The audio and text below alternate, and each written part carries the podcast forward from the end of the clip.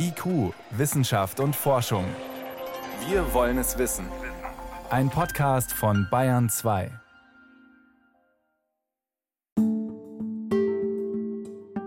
Impfungen retten Leben. Laut Weltgesundheitsorganisation WHO verhindern sie zwei bis drei Millionen Todesfälle jährlich. Trotzdem haben manche Ängste und Vorbehalte. Einige wollen sich sogar keinesfalls impfen lassen. Das Thema Impfung ja oder nein bewegt die Gemüter. Allgemein keine Angst vorm Impfen. Ich bloß einen kleinen Pixar, wo reingehen und fertig ist es. Habe ich keine Angst nicht. Ich kann es nicht einmal im Fernsehen sehen. Das geht nicht. Ich habe einfach Panik. Wenn ich die schon sehe, langt schon. Zu allen Zeiten war der Pieks mehr als eine medizinische Maßnahme. Er geht nicht nur jede und jeden Einzelnen an, er entfacht gesellschaftliche Diskussionen. Das war bei den Pocken vor 200 Jahren genauso wie bei der Einführung späterer Impfstoffe, etwa gegen Kinderlähmung, Masern oder Corona. Zankapfel impfen. Impfgegner gab es schon immer. Eine Sendung von Veronika Bräse. Anders als Medikamente dienen Impfungen dazu, Krankheiten vorzubeugen, nicht sie zu heilen. Darum müssen sie eine entscheidende Hürde nehmen. Gesunde Menschen werden geimpft, um eine mögliche spätere Erkrankung zu verhindern. Die Gefahr ist also eher abstrakt. Der Pieks dagegen, manche sagen die Körperverletzung, ganz konkret. Selbst wenn moderne Spritzen so fein sind, dass man den Einstich kaum spürt. Der Pieks hat einen schweren Stand, aber er ist sinnvoll. Die Medizingeschichte lehrt, dass Impfungen oft das einzige Mittel sind gegen ansteckende Krankheiten. Leicht übertragbar und lebensbedrohlich. Die Pockenkrankheit. Pocken sind seit Jahrtausenden bekannt. Historiker vermuten, dass es bereits vor 12.000 Jahren erste Pockenfälle in Nordafrika gab, in der Gegend des späteren Ägypten. Vermutlich haben Händler die Infektionskrankheit von Afrika aus über den Globus verteilt. Im 18. Jahrhundert lösten die Pocken die Pest ab und galten als Geißel der Menschheit. Etwa jeder Dritte, der sich angesteckt hatte, erlag der Krankheit, so der Würzburger Medizinhistoriker Professor Michael Stolberg. Man muss dazu sagen, dass die Pocken damals eine ganz gefürchtete Krankheit waren mit einer hohen Sterberate. Gerade die Kinder hat es getroffen. Und auch die, die überlebt haben, waren massivst entstellt mit schweren Narben. Zum Teil waren auch die Augen dann betroffen. Manche sind erblindet. Schon in der Antike versuchte man, ein Heilmittel gegen die gefürchteten Pocken zu finden, bis heute vergeblich. Ein Medikament gibt es nicht. Was aber hilft, ist eine vorbeugende Maßnahme, eine Impfung. Erste Belege gibt es um das Jahr 1000 nach Christus aus China. Die Flüssigkeit aus den Pusteln wurde damals in kleiner Dosis mit einer Lanzette in die Haut geritzt. Der Körper befasst sich so mit dem Erreger und entwickelt einen Schutz. Aber die Methode war gefährlich. Wurden versehentlich zu viele Pocken unter die Haut geritzt, brach die Krankheit aus. Das heißt, obwohl das Risiko mit richtigen Menschenblattern, wie man sagte, die Menschen zu inokulieren, relativ hoch war, da konnte es ja durchaus auch passieren, dass jemand die richtige Pockenerkrankung bekam. Stimmte die Dosis, bot die Impfung einen lebenslangen Schutz. Gegen Pocken waren manche auch auf natürliche Weise geschützt, nämlich Menschen, die auf einem Bauernhof mit Rindern arbeiteten. Melkerinnen, die sich mit Kuhpocken angesteckt hatten, erkrankten normalerweise nicht mehr an den echten Pocken. Kuhpocken sind eine harmlose Variante der Pocken, die normalerweise Rinder, aber auch Menschen betreffen können. Ein englischer Landarzt, Edward Jenner, machte dazu systematische Versuche. Er konnte belegen, dass die Gabe harmloser Kuhpocken vor den echten Pocken schützt. Somit hatte er das Prinzip der Kreuzimmunität gefunden. Eine Infektion mit einem Erreger kann auch vor einem anderen, nahe Verwandten schützen. Und daraus entstand dann die Idee einer Vakzine. Vakzine ist ja abgeleitet von Vacca, also von der Kuh. Das ist tatsächlich also der Begriff, den wir heute für alle Impfungen verwenden, aber der geht eben zurück auf diese Pocken Impfung mit Hilfe von Kuhpocken. Mit der ersten Impfung, die es ab 1796 gab, gelang es, eine furchteinflößende Krankheit systematisch in Schach zu halten. Die Impfpflicht gegen Pocken und der Protest. Die Herrschenden der Welt wollten ihre Bürger schützen und führten die Pockenimpfung nach und nach verpflichtend ein. Im Jahr 1807 verhängte zuerst die Markgrafschaft Bayreuth, dann das Königreich Bayern eine Impfpflicht. 60 Jahre später galt sie für das gesamte Deutsche Reich. Seit 1874 gab es das Reichsimpfgesetz.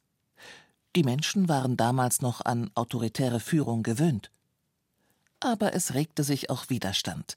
Das Zeitalter der Aufklärung förderte auch liberale Strömungen. Und ja, das Beharren auf den Rechten des Einzelnen das ist sicherlich auch ein Hintergrund, warum es dann eine massive Impfgegnerschaft gab, allerdings nicht nur in Deutschland, auch in, in England, in Amerika, die sich sehr breit aufgestellt hat, gut organisiert war. Hunderttausende von Menschen haben da gekämpft gegen diese Impfpflicht. Die Impfgegner richteten sich gegen die Staatsmacht und den Impfzwang. Manche hatten auch einfach Angst vor der Lanzette. Auch die schlechten hygienischen Verhältnisse in den Impfanstalten am Bauernhof schreckten ab. Schwellungen am Arm, Fieber oder andere Nebenwirkungen traten auf. Heute wissen wir, sie sind Anzeichen dafür, dass das Immunsystem aktiv wird. Außerdem gesellte sich eine Menge Aberglaube zur Impfung mit den Kuhpocken, sagt der Medizinhistoriker an der Universität Münster, Professor Malte Thiessen. Und dieses Verfahren, das kann man sich vorstellen, das sorgt nicht unbedingt äh, für Vertrauen oder da sind zumindest dann die Vorbehalte schnell sehr groß. Ist das nicht gefährlich? Ist das unsicher? Äh, bis hin zu äh, Verschwörungstheorien, dass mit diesem Pockenimpfstoff plötzlich sich alle Menschen in Kühe verwandeln. Solche Vorstellungen geistern dann durch die Gegend und sorgen für intensive Diskussionen.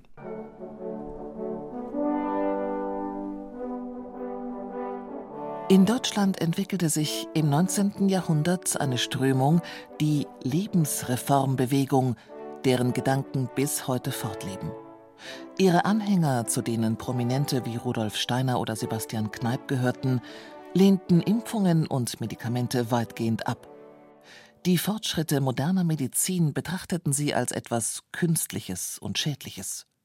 Sie warben für einen anderen Weg. Durch natürliche Einflüsse äh, sozusagen soll der Körper gesunden und ähm, ja auch geschützt sein. Das heißt, die Vorstellung, dass Sonne, ähm, Licht, Luft ähm, hilft, dass man eben auch Infektionskrankheiten durchmachen muss, um sozusagen dann natürlich immun zu sein. So sehen es auch viele Anhänger der Homöopathie. Obwohl ihr Begründer Samuel Hahnemann eigentlich kein Problem mit Impfungen hatte. Er sagte, sie seien ein Beleg für seine Theorie, dass sich Gleiches mit Gleichem heilen lässt. Eben weil zum Beispiel Kuhpocken eine Ansteckung mit den echten Pocken verhindern. Dennoch finden sich unter den Verfechtern der Homöopathie bis heute viele Impfkritiker. Und das führt zur Verhärtung der Fronten, dass man in der Lebensreformbewegung und im alternativen Milieu Impfungen äh, sozusagen schnell als Teufelszeug der Moderne und des, der Schulmedizin abtut. Das befördert die Debatte natürlich den Austausch nicht. Trotz verhärteter Fronten hielt man lange an der Pockenimpfpflicht fest. In Westdeutschland bis zum Jahr 1976, in der DDR sogar bis 1982. Die Regierungen begründeten das mit den vielen Todesopfern. Noch im 20. Jahrhundert starben weltweit 400 Millionen Menschen an den Pocken. Letztlich kam der erhoffte Erfolg, als die sogenannte Herdenimmunität erreicht also der größte Teil der Bevölkerung geimpft war und sich das Virus nicht mehr ausbreiten konnte. 1972 gab es den letzten Pockenfall in Deutschland. 1979 stellte die Weltgesundheitsorganisation WHO fest, dass die Viruserkrankung weltweit besiegt sei. Seither gilt die Pockenimpfung als die Erfolgsgeschichte der modernen Medizin. In der Folge entwickelte man viele weitere Impfungen, etwa gegen Tuberkulose, Milzbrand, Cholera, Tollwut, Tetanus oder Diphtherie. Ost und West. Unterschiedliche Strategien gegen Kinderlähmung. In Ländern wie Afghanistan oder Pakistan werden immer wieder aktuelle Einzelfälle von Kinderlähmung bekannt. In den Nachkriegsjahren prägten auch in Deutschland noch gelähmte Menschen, die sich mit Polioviren angesteckt hatten, das Stadtbild. Die Epidemie 1952 hatte in Deutschland fatale Folgen. 9500 Gelähmte und 745 Tote. Der Medizinhistoriker Michael Stolberg. Also Polio war, nachdem die Pocken nicht mehr so gefährlich waren im 20. Jahrhundert, wahrscheinlich sogar die Krankheit, die die Eltern von Kindern am meisten gefürchtet haben. Wir können uns das rückblickend kaum mehr vorstellen, welche, mit welcher Angst die dieser Krankheit begegnet sind, weil sie auch gar nicht wussten, wie die Kinder diese Krankheit bekommen. Die hatten zum Teil Angst vor jedem Kontakt. Vor allem im Sommer hat sich die Krankheit eben ausgebreitet. Auch in den Medien wurde von Schicksalen berichtet, von Menschen, die nicht mehr laufen konnten, deren Atmung aussetzte und denen nur ein martialisches technisches Gerät, die sogenannte eiserne Lunge, Linderung verschaffen konnte. Viele erstickten und starben an Polio. Ein Film des Bayerischen Rundfunks erzählt 1962 die Geschichte Betroffener. Das ist Ingrid, Kinderlähmung. Wie alt sind Sie? 15. 15 Jahre? Ja. Und wann sind Sie krank geworden? Am 19. Juli 1961. Kinderlähmung, der Ausdruck ist falsch. Die Poliomyelitis macht vor Erwachsenen nicht Halt. Ich bin 56 Jahre alt und erkrankte urplötzlich am 20. Oktober an Polio. Meine Arme und meine Rückenmuskulatur ist gelähmt. Ich bin vollkommen unselbstständig. Ich muss mich anziehen lassen und füttern lassen. Seit den 1950er Jahren gab es verschiedene Impfstoffe gegen Polio, die in den USA entwickelt wurden und die Krankheit zurückdrängen konnten. Allerdings kam es 1955 in einem kalifornischen Pharmaunternehmen zu einem Produktionsfehler. Nicht alle Viren im Vakzin wurden abgetötet. Nach der Impfung erkrankten viele Kinder an Polio 51 waren dadurch auf Dauer gelähmt, fünf starben. Auch wegen dieses Fehlers wurde in der Bundesrepublik die Polio-Impfung kritisch gesehen und erst spät eingeführt, obwohl Westdeutschland die höchste Poliorate in ganz Europa hatte. Die damalige Bundesgesundheitsministerin Elisabeth Schwarzhaupt sagte in der Rückschau man fürchtete die Nachteile und die Gefahren, die aus einer Impfung auch entstehen können. Ich kann nachträglich sagen, dass bei den meisten dieser Länder sich die Durchführung der Impfung bewährt hat. Vielleicht sind wir wirklich zu vorsichtig gewesen. Rückwirkend kann man darüber besser urteilen. Zwischen Ost und West tobte ein Wettstreit der Systeme. Die DDR-Führung verordnete bereits 1960 Massenschluckimpfungen mit abgeschwächten Polioviren aus der UdSSR. Dort wurde ein vom Virologen Albert Sabin in den USA gefundener Wirkstoff weiterentwickelt und patentiert. In der Folge gingen die Fallzahlen in der DDR von fast 1000 Erkrankten im Jahr 1959 auf nur vier Fälle im Jahr 1961 zurück. In Westdeutschland war Bayern das erste Bundesland, das eine Schluckimpfung auf freiwilliger Basis anbot. Ab Februar 1962 bekamen Kinder den Wirkstoff mit einem Stück Würfelzucker verabreicht. Ein Jahr später gab es die Polio-Impfung in ganz Deutschland. Die meisten Eltern nutzten die Chance, auch weil sie sich gut informiert fühlten. In Kinderarztpraxen lagen Broschüren aus, auch in den Medien wurde geworben. Ich heiße Kai und will später einmal Rallyefahrer werden. Kinder wollen so vieles werden in diesem Alter. Quält sie auch manchmal der Gedanke, irgendetwas könnte dazwischenkommen? Kinderlähmung ist grausam. Schluckimpfung ist süß. Das Vakzin drängte die Krankheit erfolgreich zurück. Allerdings die Schluckimpfung enthielt abgeschwächte Lebendviren. In Einzelfällen kam es vor, dass Geimpfte ernsthaft erkrankten. Deshalb entwickelten Forschende das Verfahren weiter. Seit 1998 gibt es einen Totimpfstoff, den die Ständige Impfkommission des Robert Koch Instituts bis heute empfiehlt. Dieser wird nicht geschluckt, sondern gespritzt und gilt als sicher. Menschen mit Kinderlähmung oder Pocken prägen das Stadtbild heute nicht mehr. Impfungen sind sozusagen Opfer ihres eigenen Erfolgs, denn ihre Notwendigkeit wird einem nicht mehr Tag für Tag vor Augen geführt. Das führt zu Impfmüdigkeit und ruft den Staat auf den Plan. Der ewige Streit. Impfzwang oder Freiwilligkeit. In der Bundesrepublik setzten die Gesundheitsbehörden meist auf Aufklärung und Freiwilligkeit. Aber im März 2020 wurde in Deutschland dennoch eine Impfpflicht eingeführt gegen Masern. Kinder in Kitas und Schulen müssen seitdem nachweisen, dass sie gegen Masern geimpft sind. Andernfalls drohen Bußgelder von bis zu 2500 Euro. Der Grund? Masern sind gefährlich. Laut Robert Koch Institut bekommt einer von 1000 Erkrankten eine Gehirnhautentzündung, die zu geistiger Behinderung oder zum Tod führen kann. Impfkritiker gingen aber zum Beispiel in Landsberg am Lech auf die Straße und protestierten. Weil wir jede Menge ungeimpfte Kinder haben, die pumperl gesund sind, die Kinder gesund auf die Welt kommen und die Eltern nicht objektiv aufgeklärt werden über die Impfungen. Also ich bin nicht geimpft und möchte natürlich auch nicht, dass mal meine Kinder zum Beispiel geimpft werden. Ich halte davon einfach nicht viel. Ich bin der Meinung, dass überall, wo es ein Risiko gibt, für jeden Menschen muss auch die Wahl geben. Also es muss einfach was Freiwilliges sein. Auch Medizinhistoriker sehen einen Impfzwang kritisch.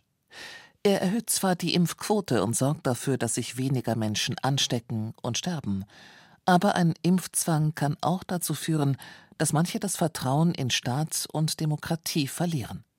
Malte Thiessen eine Impfpflicht oder staatlicher Druck provoziert oft Gegendruck. Das heißt, man macht die Beobachtung, dass Impfskeptiker oder Menschen, die gar nichts gegen das Impfen haben, wegen der Impfpflicht plötzlich kritisch werden. Das heißt, man mobilisiert die Impfgegner durch eine Impfpflicht. Babys und Kleinkinder, die zu vielen Vorsorgeuntersuchungen müssen, haben oft alle empfohlenen Impfungen. Nicht aber Erwachsene, die schlicht vergessen, ihren Impfschutz auffrischen zu lassen. Auch Menschen mit Migrationshintergrund oder Asylsuchende sind oft nicht geimpft. Für sie bräuchte es ein niederschwelliges Angebot, etwa in Form mobiler Impfteams vor Ort. Eine Impfpflicht sollte die letzte Möglichkeit sein, die ein Staat ergreift, um seine Bürger vor Krankheiten zu schützen. Corona-Pandemie. Impfgegner auf der Straße und im Netz. Das neuartige Coronavirus SARS-CoV-2 tauchte im Dezember 2019 zuerst in China auf und verbreitete sich dann über den ganzen Erdball. Die Angst, sich anzustecken, war groß. Viele waren erleichtert, als im Herbst 2020 erste Impfungen auf den Markt kamen und wollten sich so schnell wie möglich impfen lassen. Aber laut einer Befragung der Bertelsmann Stiftung Ende 2020 lehnt ein Drittel der Bundesbürger eine Corona-Impfung ab. Michael Stolberg. Grundsätzlich finden wir bei den Impfgegnern natürlich immer ähnliche Argumente, etwa die Behauptung, dass die Impfung sowieso nicht wirkt, dass möglicherweise die Krankheit nicht mal auf das angebliche Virus zurückzuführen ist, gegebenenfalls dann auch ergänzt durch irgendwelche Verschwörungstheorien. Während der Pockenzeit kursierte die Angst, durch die Impfung mit Rinderpocken zur Kuh zu werden – Während der Corona-Pandemie fürchtet eine kleine Zahl der Impfgegner, der Impfstoff enthalte Mikrochips, mit denen die Menschheit gesteuert werden solle. Beide Vorstellungen entbehren jeder Grundlage. Aber sie zeigen, dass der kleine Pieks große Wellen schlagen kann und teils zu absurden, teils zu berechtigten Befürchtungen führen kann. Er wirft seit dem 19. Jahrhundert die grundsätzliche Frage auf, Wer darf eigentlich über den Körper bestimmen? Der Einzelne oder der Staat? Ich glaube, beim Impfen ähm, ist es wichtig ähm, zu wissen, dass es da nie nur um den Peaks geht. Und es geht auch nie nur um die Gesundheit des Einzelnen, sondern es geht letztlich immer um die Grundsätze der Gesellschaft, ja sogar um Weltbilder. Das hängt damit zusammen, dass ähm, Impfungen ein Stück weit äh, auch eine Projektionsfläche für ganz andere Ängste äh, und Sorgen sind. Die Corona-Pandemie hat die sogenannte Querdenken-Bewegung in Gang gesetzt. Eine heterogene Gruppe aus meist überdurchschnittlich gebildeten Menschen der Mittelschicht. Ihre Anhänger meinen, dass Covid-19 nicht schlimmer sei als eine Grippe. Sie verharmlosen das Virus und lehnen staatliche Vorschriften wie Abstand halten oder Maske tragen weitgehend ab. Politik, Wissenschaft und Medien sehen sie skeptisch und wenden sich der Alternativmedizin und dem Internet zu. Soziologen aus Basel haben im Netz in Telegram-Gruppen Umfragen gemacht und Demonstranten in Konstanz und Leipzig befragt. Wir werden demonstrieren, solange es uns gefällt. Wir glauben an die Freiheit und eine bessere Welt. Ich fühle mich wie Sophie Scholl, da ich seit Monaten aktiv im Widerstand bin. Ergebnis der im Dezember 2020 veröffentlichten Studie vor allem eine mögliche Impfpflicht treibt Querdenker um, so Professor Oliver Nachtwey.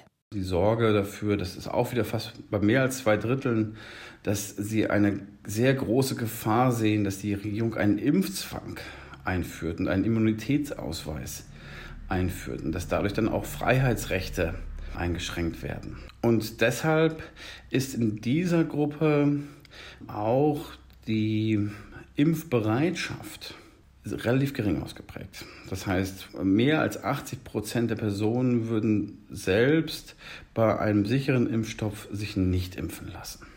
Auch die Angst vor Impfschäden spielt eine Rolle. Sie ist bei Impfgegnern oft größer als die Angst vor der Erkrankung. Dazu sagt die Statistik, die gesetzlichen Krankenversicherungen in Deutschland rechnen jedes Jahr gut 40 Millionen Impfungen ab. Im Jahr 2018 wurden insgesamt 3570 Verdachtsfälle einer Impfkomplikation gemeldet, darunter 22 Todesfälle. Bei zwölf Verstorbenen konnte allerdings kein ursächlicher Zusammenhang zur Impfung ermittelt werden. Trotzdem ist festzuhalten, es gibt vereinzelt Impfschäden und auch Todesfälle, aber dem stünden tausende Tote gegenüber, gäbe es keinerlei Impfschutz.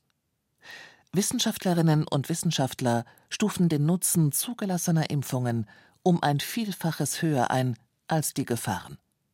Querdenker sehen das anders. Für die meisten Leute, so sehen wir das, ist einfach die, die Impfung ein, ein staatliches Mittel, in den Menschen und in die Natur einzugreifen. Und sie sehen die Selbstheilungskräfte des Menschen als ausreichend genug, um sich vor derartigen Gefahren zu schützen. Mit dieser Überzeugung knüpfen sie an die Lebensreformbewegung des 19. Jahrhunderts an, deren Vertreter Medikamente und Vakzine ablehnten. Seither gibt es die Tradition in Deutschland, Impfungen vergleichsweise kritisch zu sehen. Das ärgert Impfbefürworter. Sie werfen Impfverweigerern vor, gegen die gesellschaftliche Solidarität zu verstoßen. Denn nur wer geimpft ist, schützt sich und andere und trägt dazu bei, Seuchen einzudämmen. Der Medizinhistoriker Karl-Heinz Leven. Nun, das Impfen ist eine Erfolgsgeschichte, weil es die einzige Möglichkeit ist, vergleichsweise preiswert und vergleichsweise sicher eine epidemische Infektionskrankheit unter Kontrolle zu bringen. Wissenschaft, Politik und die sogenannten Qualitätsmedien werben für Impfungen, weil sie Leben retten. Das überzeugt aber nicht alle. Die Diskussion bleibt kontrovers. Grippeimpfung und sonstige Spritzen kein Problem. Ich mache es nicht, weil meine Schwester oft krank geworden ist, wenn sie geimpft wurde in jungen Jahren. Und deswegen, solange ich es nicht brauche, mache ich es nicht. Wenn ich zum Arzt gehe, muss ich sowieso Vertrauen haben. Und manchmal hat man auch sagen wir, keine Möglichkeit, außer Vertrauen zu haben. Sie hörten IQ Wissenschaft und Forschung. Heute mit dem Thema Zankapfel impfen. Impfgegner gab es schon immer. Eine Sendung von Veronika Bräse. Redaktion Helmut Nordwig.